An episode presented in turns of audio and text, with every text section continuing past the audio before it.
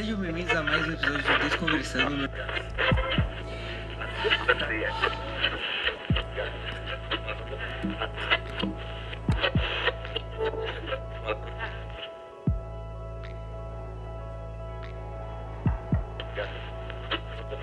Eu sei que você tá tentando mudar o mundo. Todo mundo tá. Quem não perdeu amigos em 2018 fez alguma coisa errada.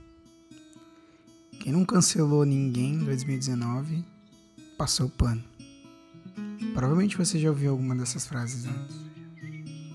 Os últimos anos trouxeram à tona o pior lado do ser humano, na minha opinião, que é a certeza, ou pelo menos o excesso dela.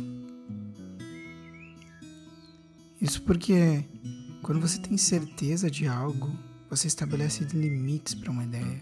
E sempre que você estabelece limites, você deixa algo de fora. Eu não quero dizer aqui que todas as ideias deveriam abraçar todas as pessoas do mundo. Essa é provavelmente uma discussão para outra hora, mas o que eu acho é que, se tratando de sociedade, o mínimo seria abraçar o máximo de pessoas. Se para você é muito fácil escolher, é bem provável que nessa equação você esteja ignorando algo, ou pior, alguém.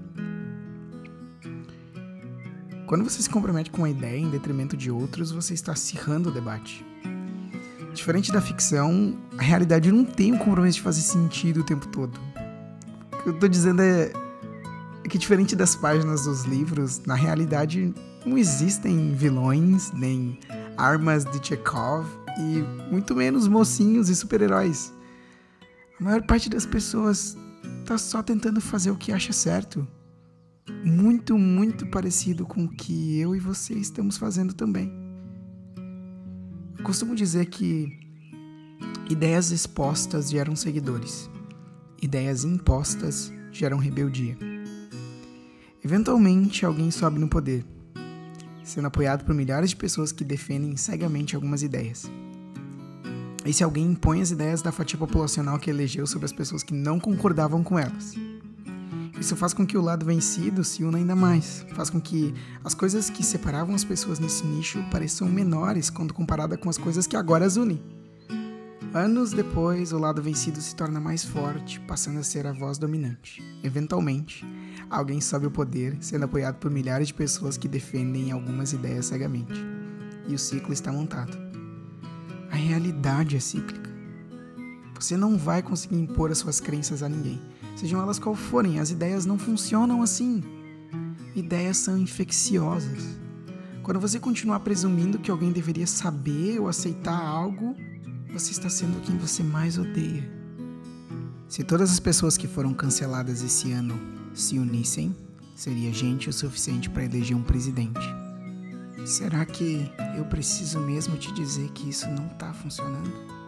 Sempre que você aponta o dedo ou faz um tweet, xingando alguém por desempenhar uma conduta que você acha condenável ou no mínimo vexatória, você estabelece um limite, você está dizendo eu contra eles, quando na verdade só existe nós.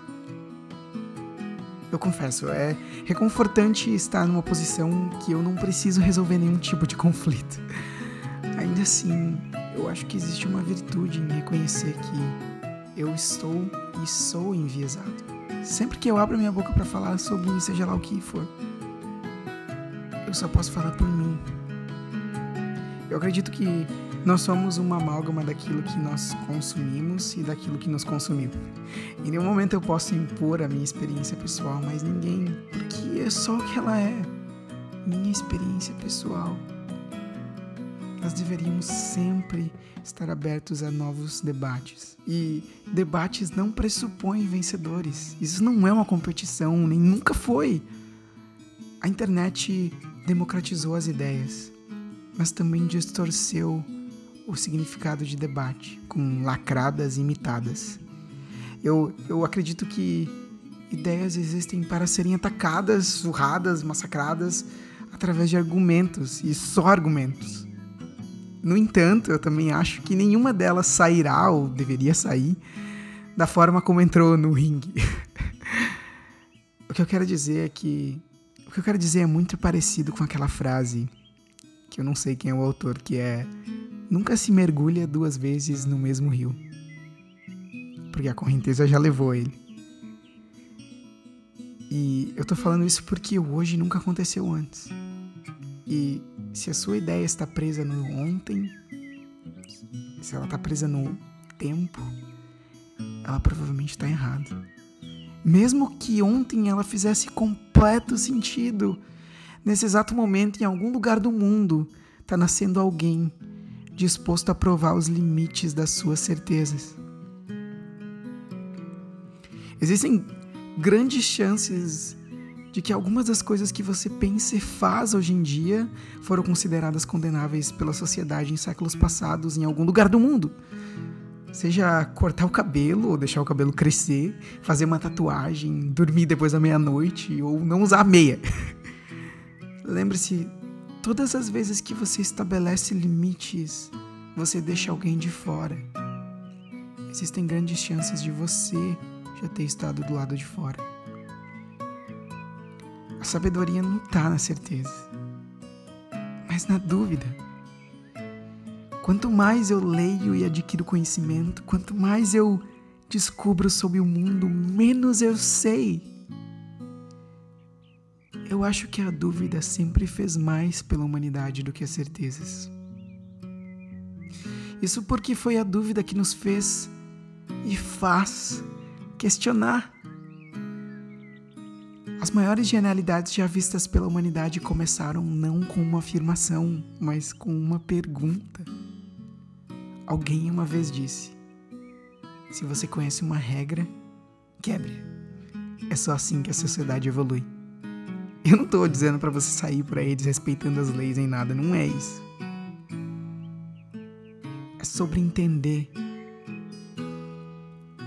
que o amanhã ainda não foi escrito eu sei que a gente tá o tempo todo procurando coisas que confirmem as coisas que a gente já acredita, né? Eu mesmo me vejo fazendo isso o tempo todo. E talvez esse podcast seja só mais um jeito de me afirmar e afirmar o que eu penso. De qualquer forma, eu acho que reconhecer isso é um passo. Talvez o maior passo que eu tenha dado até agora. Eu sei que é muito sedutor apontar o dedo para quem tá errado e dizer eu te avisei. Se você, assim como eu, tá cansado, não esqueça. Ideias impostas geram rebeldia. Ideias expostas geram seguidores. Entender isso é um passo na direção de uma sociedade um pouco mais sã. Eu sei que você está tentando mudar o mundo. Todo mundo tá.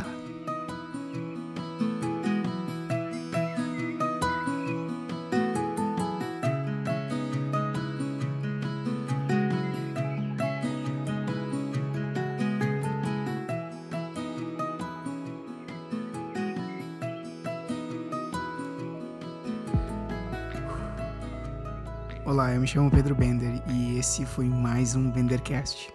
Eu não achei que o primeiro episódio aconteceria e agora eu tô aqui no segundo. Bom, esse episódio foi muito difícil para mim, mas muito importante também. Eu acho que se eu quero tirar algo de 2019 é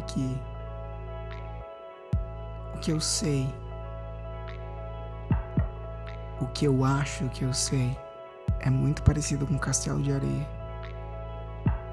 Pode não estar aqui amanhã.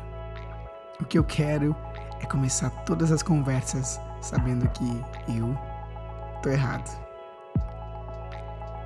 Sinta-se livre para compartilhar esse episódio com seus amigos, para ouvir antes de dormir, recomendo inclusive, ou para fazer dele a sua reflexão diária. Eu espero que o ano que vem seja um ano brilhante para você.